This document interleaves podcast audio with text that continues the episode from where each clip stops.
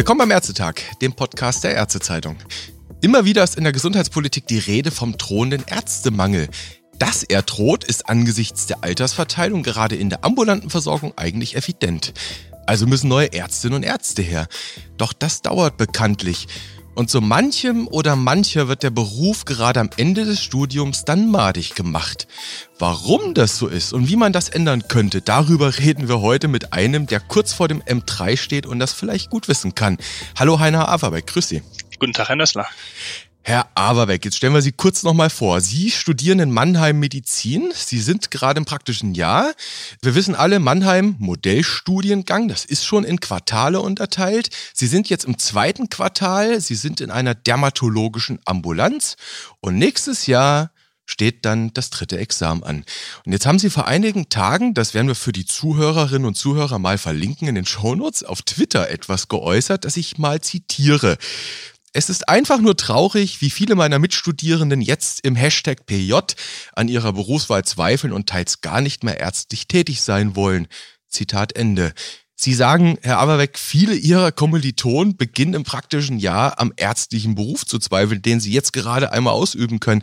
Können Sie das mit dem viel vielleicht mal in Zahlen ausdrücken, so prozentual relativ?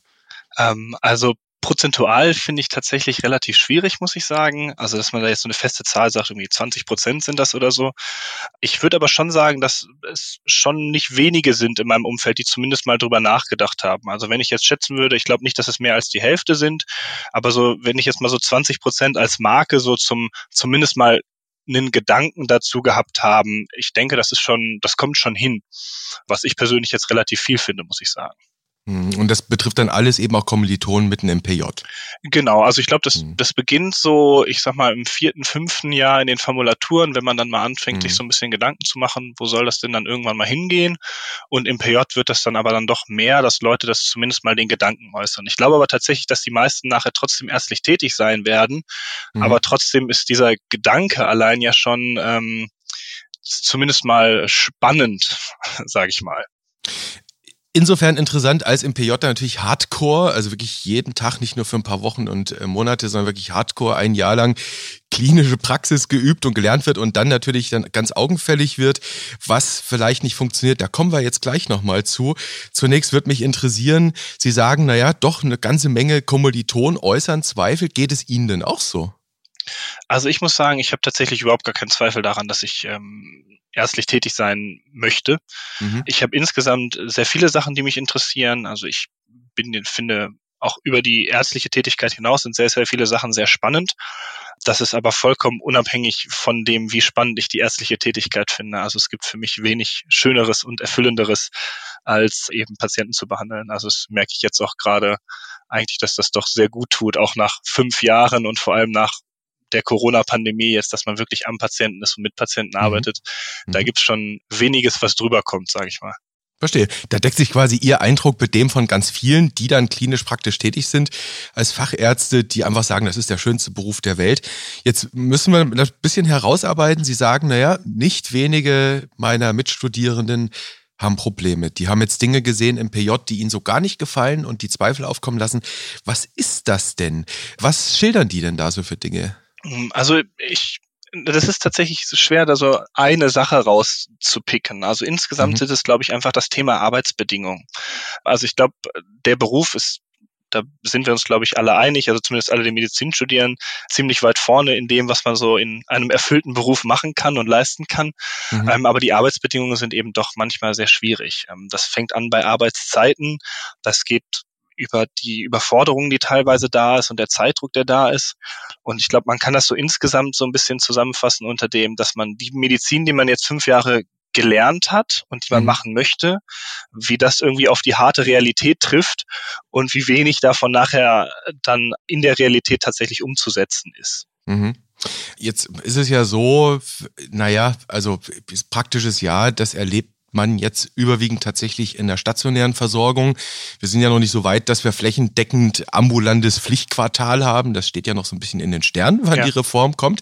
Jetzt ist das bei Ihnen natürlich anders, Stichwort mhm. Modellstudiengang, aber es ist doch schon so, dass da vor allem eher so die stationären Bedingungen das Problem sind, oder? Absolut. Also das ist was, das kristallisiert sich bei uns ganz klar heraus, finde ich, dass viele Leute sagen, boah, ambulant ist so viel schöner, so viel angenehmer. Es ist auch durch die Bank weg immer meines Wissens das bestbewertete Quartal.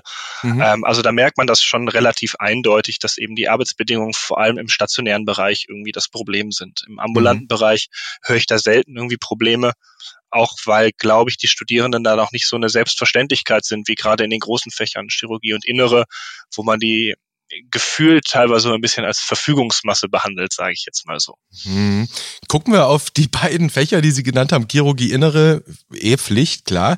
Gucken wir gleich nochmal so ein bisschen auf die Arbeitskultur auch, wie das aussieht. Sie hatten eben eine Sache genannt, ähm, die tatsächlich kommt, das hört man auch schon öfter von den Leuten, das Thema Arbeitszeiten. Also mhm. es liegt natürlich auf der Hand, wir reden da von einer Sieben-Tage-Woche im Zweifel, es gibt Nachtschichten, Nachtdienste, Wochenenddienste etc.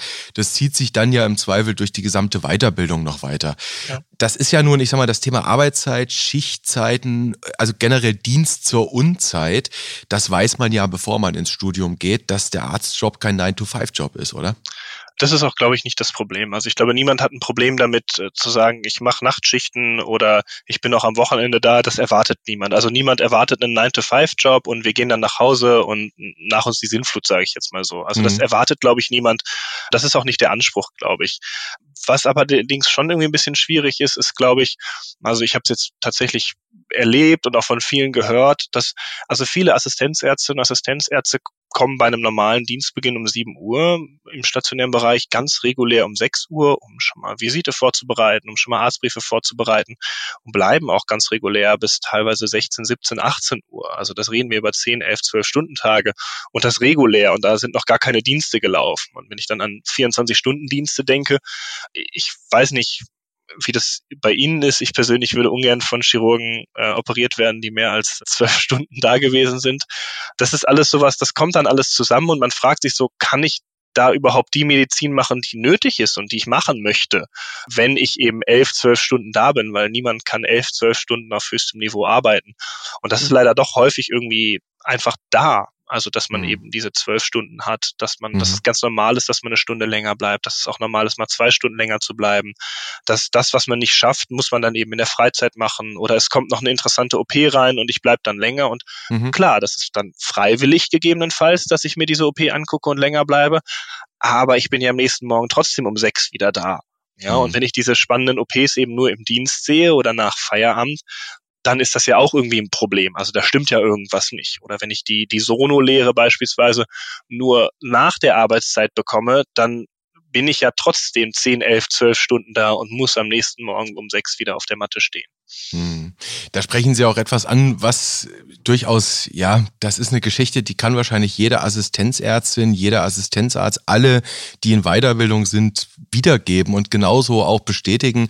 Das Thema Bereitschaftsdienste, 24-Stunden-Dienste, hm. Sie haben es genannt. Und dann eben auch das Thema Fallzahlen. Ne? Also wir haben ja. ja immer noch genügend Weiterbildungsassistenten, die nach der alten MWBO quasi Weiterbildung machen und dann auf ihre Fallzahlen und Mindestmengen kommen müssen. Und Sie sagten es ja, dann muss ich halt diese eine OP noch machen. Klammer auf, ich will sie vielleicht auch machen. Das ist ein gravierendes Thema. Sie haben etwas angesprochen mit der 7 Uhr. Also der ja. Dienst beginnt de facto eigentlich um 7 Uhr, so steht es mhm. auch im Dienstplan drin und man kommt dann aber schon um 6 Uhr, weil man ja die Visite vorbereiten muss. Dann heißt das doch aber im Umkehrschluss, dass der Dienst ab 7 Uhr so vollgepackt ist, dass die ganze, ich sag mal zum Beispiel auch nötige Bürokratie im Vorfeld und im Nachgang gar nicht im Rahmen des Dienstes zu schaffen ist, wenn ich sie richtig verstehe. Das interpretiere ich zumindest häufig so. Also ich meine, ich bin ja jetzt selber noch nicht in der, in der aktiven Situation, dass ich es selber erleben kann, aber das ist schon das, was ich so von den Assistenzärzten und Assistenzärzten, mit denen ich so spreche und auch das, was ich im Umfeld mitbekommen habe, dass das eben tatsächlich so ist, dass das in einem normalen Dienst, wie er angegeben ist, überhaupt nicht möglich ist. Und ich glaube, wenn das jeden Tag eine Stunde nachher nochmal einen Arztbrief schreiben wäre, ich glaube, da würde auch keiner drüber, drüber reden. Das ist so. Oder wenn man mal zwei Stunden länger bleibt, weil ein Notfall auf Station ist. Ich glaube, das ist es nicht. Sondern einfach dieses, dass man es nicht hinbekommt oder dass es anscheinend sehr schwierig ist, einen so strukturierten Tagesablauf zu haben, dass man entsprechende Zeiten hat, um die Dokumentation zu machen, entsprechende Zeiten, um die Visite zu machen. Hm, dann ist der Oberarzt gerade zu dem und dem Zeitpunkt da, dann muss dann eben die Visite gemacht werden und hier und da. Und es ist immer so eine, ich sage jetzt mal, Flickschusterei. Mhm. Ähm, und das ist das, was ich auch von vielen Studierenden tatsächlich rückgespiegelt bekomme. Das Schlimmste ist vor allem dieses, dieses auf Abruf irgendwelche Tätigkeiten machen. Ich muss dann alles noch irgendwie, also ich kann erst weiterarbeiten, bis der Oberarzt da ist und dann ist brechend voll und bis dahin muss ich noch zehn andere Sachen machen und es ist immer ein ewiges Hin und Her und es ist kein geordneter Ablauf irgendwie. Es ist nicht so, dass ich mal eine Struktur im Tag hätte. Mhm. So kommt es zumindest sehr vielen vor. Hm, also quasi die PJ-Studierenden als das EDA-Team, die sind EDA und ja, genau, äh, der, derer ja. bedient man sich, wie, wie man sie halt braucht. Und im Zweifel machen wir das Bett sauber. Genau, also da gab es ja auch schon häufiger mal Diskussionen, zum Beispiel auf, auf Twitter drüber, dass es eigentlich gar nicht mal so zwingend sinnvoll ist, dass man die PJ-Studierenden bei Assistenzärztinnen und Assistenzärzten mitschickt, die in ihren ersten ein, zwei, vielleicht drei Jahren sind, weil die selber noch gar nicht die, ich sag mal, die Tagesstruktur haben, um sinnvoll die PJ-Studierenden da einzubauen. Und es ist ja auch in den seltensten Fällen so, dass man dann Curriculum oder eine, eine, Struktur von der Klinik oder der Abteilung vorgegeben wird, wann soll wer was wie können, machen und tun. Und das Gefühl ist zumindest da, dass viele, dass viele Assistenzärztinnen und Assistenzärzte das überfordert und dass man dann eben so auf Abruf für Tätigkeiten, die halt gerade gemacht werden müssen, ist. Also mhm. fang doch schon mal an, den Arztbrief zu schreiben, nimm doch gerade noch mal Blut ab, keine Ahnung, hol doch das und das schon mal ab. Und ich, es geht nicht darum, dass man das macht, das, darum geht's gar nicht. Aber einfach dieses auf Abruf sein und keine sinnvolle Grundtätigkeit zu haben, die man eigenverantwortlich machen kann und ja auch lernen soll, mhm. ähm, das ist, glaube ich, so ein bisschen das, was somit das Schwierigste ist. Mhm. Das Stichwort Curriculum, das merke ich mir jetzt gleich mal, da kommen wir mhm. gleich nochmal zu, weil das, das ist ja wahnsinnig spannend. Ich meine, wir haben ein NKLM, der ja. ist länger als die Bibel, in Anführungszeichen, aber auf einmal gilt das alles nicht mehr, wenn man in dem entscheidenden praktischen Abschnitt des Studiums ist. Da kommen wir gleich nochmal zu. Mich ja. wird nochmal die eine Sache interessieren, die Sie angedeutet hatten, Stichwort Arbeitskultur, gerade stationär. Da hatten Sie schon zwei Gebiete angesprochen, insbesondere die Chirurgie und die Innere ist ja nun mal Pflicht, an denen kommt man nicht vorbei. Ja. Und man kennt so dieses alte Bild, das ist, vielleicht ist es ist länger als 20 Jahre her, als wir auch noch in Zeiten der Ärzteschwämme waren, nämlich das klassische Bild des Hakenhalters in der Chirurgie, ne, als ja. PJ-Student. Ist das heute auch noch so? Ähm, in, in Teilen ja, klar. Also das, es gibt OPs, da werden PJ-Studierende benötigt, sonst kann man die nicht machen. Punkt. Ähm, mhm. so, und dann sitzt man da und ich sag mal, wenn man erste Assistenz ist oder dann ist das manchmal auch ganz spannend. Dann operiert man zu zweit mit einem Operateur oder einer Operateurin zusammen und da lernt man dann auch sicherlich was und kann auch viel erklärt bekommen. Und ansonsten ist das so ein bisschen abhängig, ich sag mal, von der Gesamtstimmung im OP, wie das, äh, wie viel man dann mitnimmt. Also man ist Hakenhalter, da habe ich auch prinzipiell kein Problem damit, wenn dann irgendwie aber auch sinnvoll dabei irgendwas erzählt wird, weil sonst kann das auch einen Haken an einer Stange machen, meinen Job im Zweifelsfall, sage ich jetzt mal so. Mhm. Es geht nicht darum, dass man das nicht machen möchte, sondern wenn man dann irgendwie so selbstverständlich in die Ecke gestellt wird, man wird vielleicht noch mit der PJ angeredet oder so, also nicht mal beim Namen oder so, dann kommt es einem doch irgendwie ein bisschen blöd vor und man fragt sich, was mache ich hier eigentlich? Ja, jetzt bei so einer mhm. vier, fünf Stunden OP. Man wird irgendwie nur angeschnauzt, den Haken richtig zu halten. Es wird einem nichts erklärt, es wird nichts nicht geredet, man schweigt sich irgendwie an und wenn irgendwas nicht passt, dann ist der Haken schuld, sage ich jetzt mal so. Ähm, das kommt schon noch vor. Ich habe das Gefühl, dass das ähm, bisschen besser wird, ähm, mhm. dass zumindest die Kliniken bemüht sind, aber dass man auch da merkt, dass einfach ein Personalmangel da ist und dass es eben auch anders nicht geht. Also ich habe ein mhm. Zitat von einem Lehrbeauftragten, der gesagt hat, na ja, wir können Ihnen nur was beibringen, wenn Sie uns den Rücken frei halten. Ja, also mhm. wenn Sie von neun bis 17 Uhr hier sind und danach gehen, dann können wir ihnen nichts beibringen. Sie müssen uns den Rücken frei halten, damit wir Zeit haben, um ihnen was beizubringen. Und das kann ich aus seiner Sicht sehr gut nachvollziehen. Das sollte aber nicht der Anspruch im PJ sein, in meinen Augen. Das ist dann diese Quid pro Quo-Regelung. Ja. Kurze Frage, hatten Sie die Chirurgie schon hinter sich oder liegt die noch vor Ihnen? Die Chirurgie hatte ich schon hinter mir. Ja. Und wie haben Sie es erlebt? Nur Haken gehalten oder hat man Ihnen Nein, tatsächlich das, auch ein bisschen was? Das würde ich so nicht sagen. Also es gab, also es ist, ähm, ich sage mal, es gibt so drei Faktoren, sage ich mal, die, die so Einwirkung haben. Das ist so das OP-Team, hm. dann ist es, ob es Komplikationen gibt oder, oder nicht und die Größe der OPs. Also, also bei so großen OP, also wenn so zwei von diesen Faktoren nicht stimmen, also wenn eine große OP mit Komplikationen ist, dann kann das OP-Team noch noch so cool sein, aber dann wird man als PJ-Student irgendwie eine, keine gute Zeit haben, sage ich mal so. Mhm. Aber wenn ein gutes Team da ist und es keine Komplikationen gibt, dann kann auch eine große OP sehr viel Spaß machen, sage ich mal so. Ne? Also ich sage, es mhm. muss immer so zwei von diesen drei Faktoren müssen stimmen. Und ich habe zum Beispiel immer gedacht, boah, auf so eine Traverse-OP, also so eine große Bauch-OP, mhm. da habe ich ja überhaupt gar keine Lust drauf. Das ist ja bestimmt total ätzend und dann stehst du ja nur daneben und dann hatte ich zwei super nette Operateure und es war super spannend, ich habe super viel gelernt, das war irgendwie echt total toll und ich meine, ich habe dann auch länger gemacht, ich war dann auch, glaube ich, von, ich glaube, 13 Uhr bis 17.30 Uhr oder sowas im OP und da war das überhaupt gar kein Problem. Das war mhm. total in Ordnung. Aber es gab auch OPs, wo ich zwei Stunden einfach nur daneben stand und halt der PJ war. Und das mhm. ist ein Zitat leider. Ja, okay, das haben Sie also auch selbst so erlebt. Aber nochmal auf das positive Beispiel, man kann es ja auch ein bisschen konstruktiv angehen und mhm. die positiven Dinge besprechen. Bei diesen Operationen hatten Sie dann schon den Eindruck, ey, die haben Zeit, die nehme ich mit in die Anatomie, die nehme ich in ihre ja. Intervention mit, die erklären, was sie da tun. Und am Ende haben Sie das Gefühl, wow, ich habe da was gelernt. Absolut. Also ich glaube tatsächlich, dass, dass viele PJ-Studierende da auch so ein bisschen unterschätzen, wie viel Einfluss sie selber da haben. Denn wenn ich viele Fragen stelle, mich so ein bisschen vorbereite, also ich mhm. habe es zum Beispiel dann meistens so gemacht, ich bin dann so früh wie möglich runter und habe dann nochmal geguckt, was wird da eigentlich operiert, wie sind die Zugangswege, was sind die Sachen, die ich mir noch nicht so richtig vorstellen kann und habe halt mhm. einfach viele Fragen gestellt. Das geht den Operateuren manchmal ein bisschen auf den Kicker, aber ich glaube, da muss man so ein bisschen hart bleiben mhm. und dann lernt man da auch wirklich sehr, sehr viel. Also ich habe sehr, sehr viele, sehr gute Erfahrungen im OP gemacht, muss ich doch sagen, ja. Also, das nehmen wir jetzt schon mal so ein bisschen als Take-Home-Message mit. Obwohl ich Chirurgie nicht mag, das äh, sage ich dazu. Also ich bin okay. sehr, sehr, happy gewesen am Ende mit den Erfahrungen, die ich gemacht habe. Ja, man darf vielleicht hier an der Stelle verraten, für alle, die jetzt noch nicht auf Twitter geklickt haben in ihr Profil, äh, werde mal Hashtag Hausarzt steht bei Ihnen drin. Das heißt, ja, Sie, das haben richtig, sich, genau. Sie haben sie hier schon festgelegt.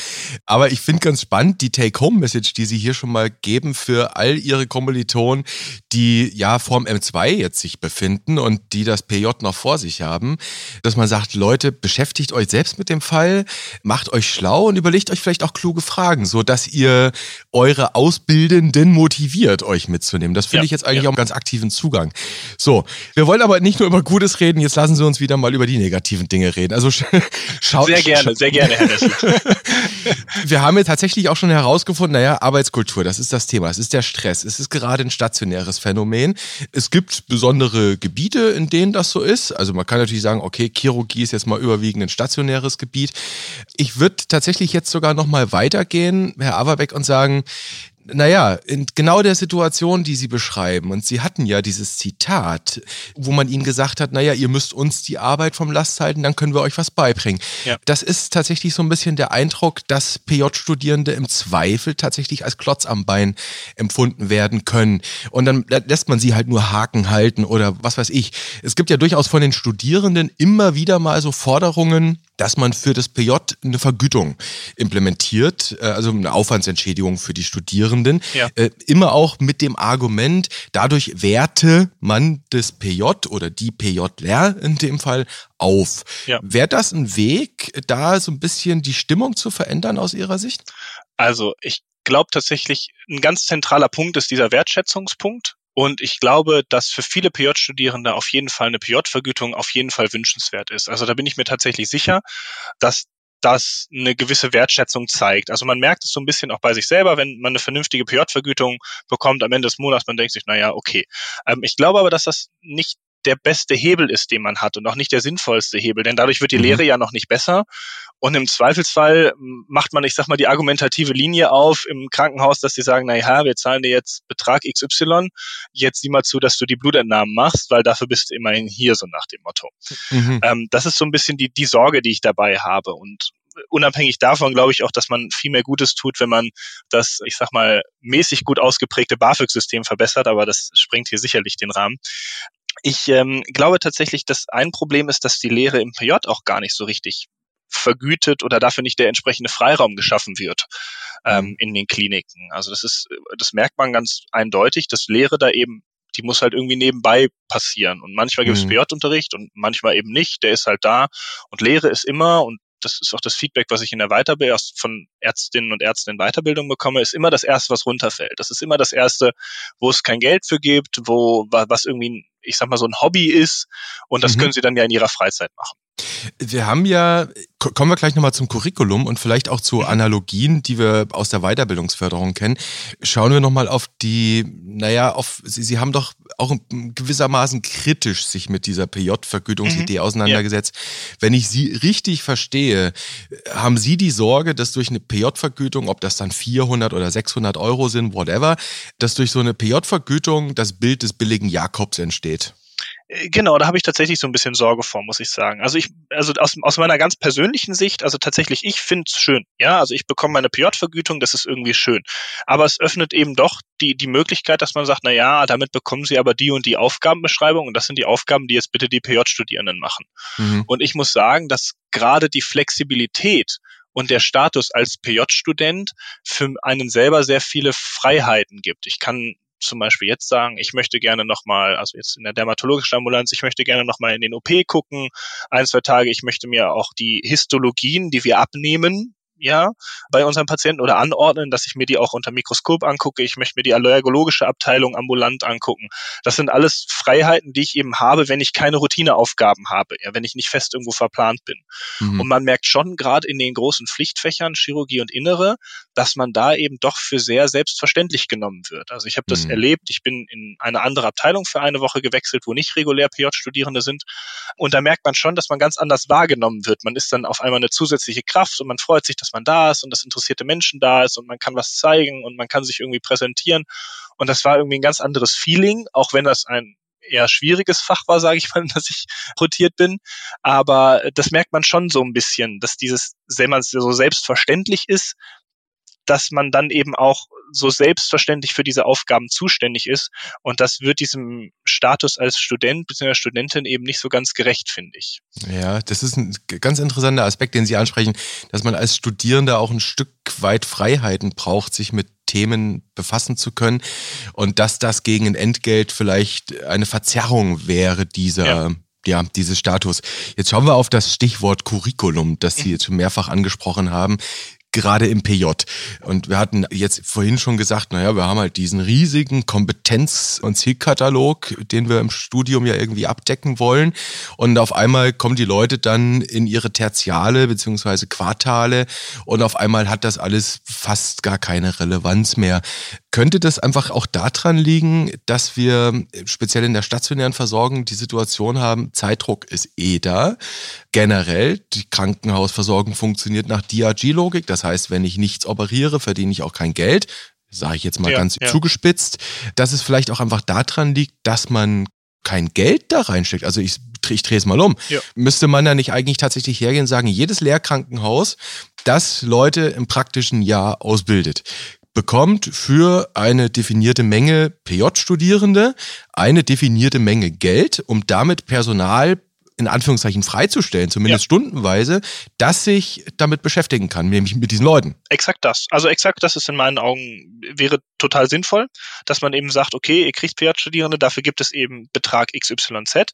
Auch da hat man natürlich dann wieder das Problem, naja, dann sagen die natürlich, na klar, wir können 20, 30, 40 PJ-Studierende, ähm, aber dann hätte man natürlich auch als PJ-Student, PJ-Studentin sagen, ey, wir haben einen Anspruch auf XYZ, ja, ihr werdet dafür mhm. bezahlt, das XYZ.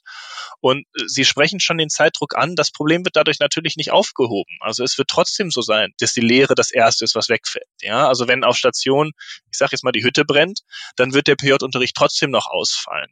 Dennoch ist es natürlich was anderes, wenn man sagt, okay, ihr werdet dafür bezahlt, die PJ-Studierenden in Form von XYZ auszubilden, zumindest die Incentives setzt, um die Ausbildung der PJ-Studierenden zu verbessern, ja. Mhm, okay, also das wäre jetzt so mal Ihr Reformvorschlag, den Sie im Zweifel in eine Reform der ärztlichen Approbationsordnung einbringen würden, wenn Sie Gesundheitspolitiker wären. Das wäre zumindest eine Idee, die man in meinen Augen, also vielleicht ist sie auch diskutiert worden, ich habe es nicht mhm. mitbekommen, dass sie mhm. diskutiert worden wäre, aber das wäre in meinen Augen sehr sinnvoll, denn genauso läuft es ja auch in der ganz normalen curriculären Lehre.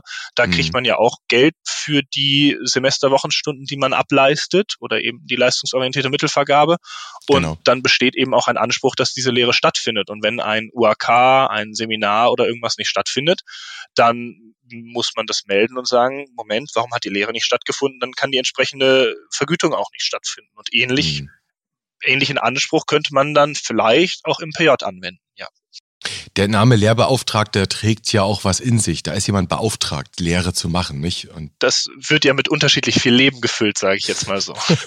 ja, natürlich, klar. Es sind am Ende immer auch Menschen.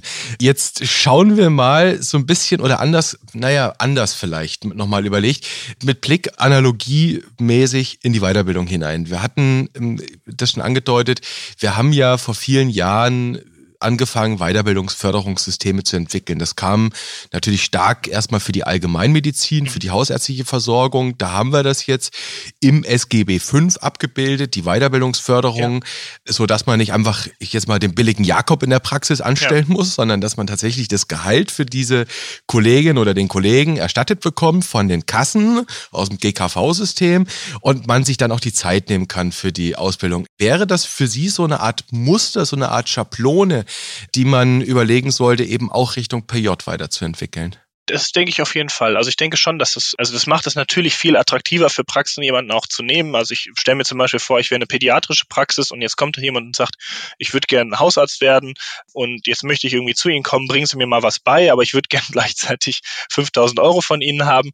Dann äh, klingt das jetzt erstmal für den aus betriebswirtschaftlicher Sicht nicht so ganz attraktiv und da ist diese Rückfinanzierung natürlich total attraktiv und ich kann mhm. mir zumindest vorstellen, dass das im PJ ähnlich funktionieren würde. Ja, also das würde ich für sehr sinnvoll mhm. achten. Und ich glaube auch, dass das in anderen Fächern, also ich weiß tatsächlich nicht, wie es da gehandhabt ist, weil ich aus bekannten persönlichen Gründen mich vor allem mit der hausärztlichen Versorgung beschäftigt habe und der hausärztlichen Weiterbildung. Mhm. Da weiß ich nicht, wie das bei den anderen ist. Aber es klingt für mich total sinnvoll, dass das natürlich die Flexibilität erhöht und natürlich auch die Zeit, die dann der Lehre freigeräumt werden kann. Denn natürlich ist eine Praxis am Ende auch immer ein kleines Unternehmen. Ja. Ja, ja, klar. Und die, die anderen Fachgebiete, das ist ja auch evident und auch wirklich nachvollziehbar, die gucken natürlich auch ein Stück weit mit Neid auf diese hausärztliche Weiterbildungsförderung und sagen natürlich auch in vielen Fällen sicherlich auch aus guten Gründen, wir brauchen auch so eine Weiterbildungsförderung, also Stichwort Pädiatrie. Ne? Also die ja. beklagt ja auch einen massiven Ärztemangel in den nächsten Jahren in erwartbaren. Also ich meine, das Problem, also was man dazu natürlich sagen muss, darf natürlich nicht darauf hinauslaufen, dass man dann eben, wie gerade erwähnt, sagt, ich stelle jetzt 40 Assistenzärztinnen und Assistenzärzte in, in Weiterbildung ein und die, die machen dann irgendwie ganz viel Arbeit für mich und ich mache trotzdem keine Lehre, aber die sind ja refinanziert wie super. Das mhm. darf natürlich nicht passieren. Das muss man sich natürlich dann genau angucken. Ich meine, in der hausärztlichen Versorgung ist das einfacher, da gibt's ist die 1 zu 1 Betreuung vorgeschrieben. Man sagt, eine weiterzubildende Person, eine weiterbildende Person. Damit ist das relativ klar. Ob das eins zu eins auf ein Krankenhaus zu übertragen ist, weiß ich nicht. Aber die Krankenhäuser, da ist das ja inhärent in den DRGs abgebildet eigentlich. Mm, ja, genau. Es ist ja tatsächlich, vielleicht gucken wir zum Ausblick nochmal in das Thema Novelle der ärztlichen Approbationsordnung. Ja. Das ist ja nun alle, die sich berufspolitisch vielleicht sogar auch schon im Studium engagieren oder nach dem Studium, wissen ja, das liegt spätestens seit dem Masterplan Medizinstudium 2022 am Tisch. 2015, das ist sechs Jahre her, wurde dieser Masterplan vorgestellt, zwei Jahre später verabschiedet. Jetzt wissen wir auch, dass das in dieser Legislatur nicht funktioniert hat, die umzusetzen, weil die Landesfinanzminister ein Problem hatten mit erwartbaren Kostenexplosionen. Tatsächlich steht da ja drin, das ist ganz interessant, dass die Lehrpraxen, die PJ-Studierende im ambulanten Quartal ausbilden sollen, dass die dafür eine Entschädigung bekommen. Ja. Also da ist das ja tatsächlich vorgesehen. Ne? So. Genau, also mhm. das klingt auch auf jeden Fall sinnvoll und aber ich denke auch da, also vor allem, ich glaube, da geht es auch vor allem und sehr viel darum, die, die Strukturen aufzubauen. Also auch im ambulanten Bereich, auch wenn man da sehr viel, sehr, sehr gutes Feedback bekommt. Also das Quartal ist, wie gesagt, meines Wissens immer das bestbewerteste Quartal. Natürlich fällt auch da die Lehre nicht vom Himmel. Ja, also auch da mhm. muss natürlich sich eine, eine Lehrkultur entwickeln und das ist vielleicht auch in der Einzelpraxis etwas schwieriger zu organisieren, als wenn ich zum Beispiel in der Abteilung sage, dann und dann ist der Unterricht, da muss eine Person für freigestellt sein, das ist der Slot, da macht Person X Lehre Y oder sowas. Mhm. Also die Lehre fällt auch da nicht vom Himmel und da muss natürlich auch, müssen sich die entsprechenden Strukturen auch noch entwickeln, denke ich. Mhm. Aber das ist auf jeden Fall sinnvoll. Also Lehrkultur entwickeln, das müsste dann so ein bisschen in die Richtung gehen, es klingt jedenfalls so danach, dass wir auch eine verbindliche Qualifikation im Sinne von Train-the-Trainer machen für diese Lehrenden. Also das ist, das ist ein Stein, den ich seit sehr langem zu höhlen versuche, dass man generell die, die Qualifikation der Lehrenden mehr in den Vordergrund stellt. Es mhm. ist ja aktuell so, also, also wer macht Lehre, das sind also ganz grundsätzlich äh, häufig Leute, die das für ihre Habilitation brauchen, die machen dann auch die entsprechenden Zertifikate, die man ja für die Habilitation braucht. Mhm. Aber wenn die ihre Habilitation haben, ist es ja nicht so, dass die danach die äh, Lehre also in den meisten Fällen zumindest die Lehre dann um Lichtjahre vorausbringen, sondern dass dann eben doch die Forschung sehr weit im Vordergrund steht. Und die Leute, die eben die Lehre tatsächlich durchführen, sind eben nicht zwingend immer diejenigen, die die qualifiziertesten dafür sind und die die Zertifikate gemacht haben, die didaktisch weitergebildet wurden und so weiter und so fort. Ähm, und das ist was, das tatsächlich in der Breite in der Medizin, finde ich, sehr schwierig ist, denn ich zum Beispiel könnte jetzt nicht aus dem Stehgreif heraus als späterer Assistenzarzt sagen, klar weiß ich, wie ich dir Sono am besten beibringe oder klar weiß ich, wie ich dir optimal Feedback gebe oder wie ich ähnliches mache. Da sind solche Train-the-Trainer-Sachen, denke ich, äh, sehr wichtig und in meinen Augen auch zwingend notwendig. Mhm, okay. Also auch da gibt's ja, das ist jetzt hier irgendwie, sollte ja jetzt kein Werbepodcast für die Allgemeinmedizin sein. Das tut uns leid an alle Internisten, sorry. Aber die haben ja tatsächlich über die Kompetenzzentren mhm. so, so eine Struktur schon aufgebaut, wo sie versuchen, das anzubieten und flächendeckend mhm. auch vernetzt. Es gibt ja sogar ein Netzwerk. Das, ich glaube, das ist das Deutsche Netzwerk Kompetenzzentren Weiterbildung, heißt es, DNKW, irgend sowas, wo es das gibt. Und das wäre ja durchaus eine Struktur, die da entstanden ist in den letzten Jahren, die man auch für andere Gebiete ausbauen könnte. Ne? Äh, denke ich schon. Also ich, ich kenne das Netzwerk jetzt nicht so ganz genau. Ich kenne die Kompetenznetzwerke für die Weiterbildung, die kenne ich. Da weiß ich, dass es diese Seminare gibt. Aber inwieweit das ähm, eins, ich sage jetzt mal so einfach übertragbar wäre, weiß ich nicht. Aber es klingt mhm. für mich auf jeden Fall so, dass das ein an sich sinnvolles Konzept wäre, vor allem eben in Lehrkrankenhäusern, glaube ich. Das ist schon etwas, ich glaube, in, an Universitäten ist eher so eine, die Kultur dafür, sage ich mal, schon da, weil eben auch Dozentinnen und Dozenten regelmäßig curriculäre Lehre machen, etc., etc., etc. Ich glaube, das ist schon nochmal was anderes, als ob ich, ich sag mal, nur PJ-Studierende als Lehrkrankenhaus habe. Da ist das vielleicht nochmal mehr notwendig an Universitäten, aber generell finde ich, muss sich über die Qualifikation der Lehrenden schon mehr Gedanken gemacht werden. Also es fällt in der ganzen Diskussion, auch in der ärztlichen Approbationsordnung, doch tatsächlich viel hinten runter. Mhm. Also das ist schon mal ein wichtiger Appell. Das Thema wird ja wieder auf den Tisch kommen in dieser 20. Legislaturperiode. Das ist jedenfalls das, es ist das einhellige Bild, was man von allen Beobachtern zurückgespiegelt kommt, ob sie jetzt vom Fakultätentag kommen, aus der Allgemeinmedizin oder aus der inneren Medizin. Das werden wir beobachten und dann drüber sprechen. Zum Rausschmeißer, Herr Averbeck, hätte ich gern noch eine Sache geklärt. Eine Frage, die mich interessiert. Ja.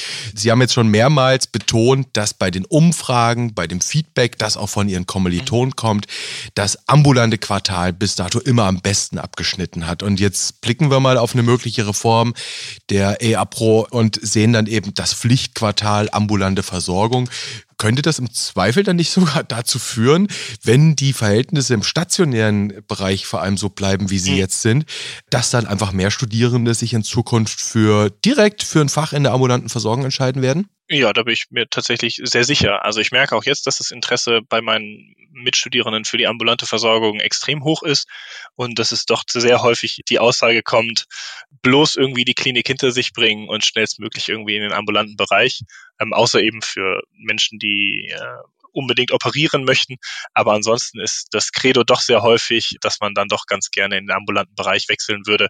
Weniger, weil man dann selbstständig oder eine Einzelpraxis hat. Ich glaube, das wollen tatsächlich die wenigsten, sondern weil eben die Arbeitsbedingungen zumindest gefühlt deutlich besser sind. Wobei man natürlich auch nicht weiß, inwiefern sich das ändert, wenn man das erste Mal äh, ich sag mal, mit der KV oder so in Kontakt tritt, ob es da noch Sachen gibt, die wir einfach noch nicht sehen, sage ich mal so. Das ist dann immer die zweite Wahrheit, die noch hinzukommt, nicht? Wenn man dann mal ins KV-System hineinschaut, da gibt's ja dann auch das ein oder andere zu mosern. Ich würde sagen, Herr Averbeck, darüber reden wir, wenn Sie das M3 in der Tasche haben, mit der Weiterbildung begonnen haben. Äh, dann, dann, gucken wir uns nochmal äh, irgendwie das KV-System und die Untiefen und Wirrungen und Verwirrungen an. An dieser Stelle würde ich erstmal sagen, vielen Dank für Ihre Einblicke, auch die Ihrer Kommilitonen aus dem PJ, aus den, über die Probleme im praktischen Jahr ja auch über die eine oder andere Idee, was man besser machen könnte. Ganz konkret selbst als Studierender, aber vielleicht auch mit Blick auf eine Reform der Approbationsordnung für Ärzte. Das packen wir jetzt mal zusammen. Ich bedanke mich an dieser Stelle für das Gespräch, fand es ganz nett. Ich wünsche Ihnen alles Gute. Kommen Sie gut durch die zwei Quartale und dann durchs M3 und würde mich freuen, wenn wir uns mal wieder hören. Sehr gerne. Vielen Dank, dass ich hier sein durfte.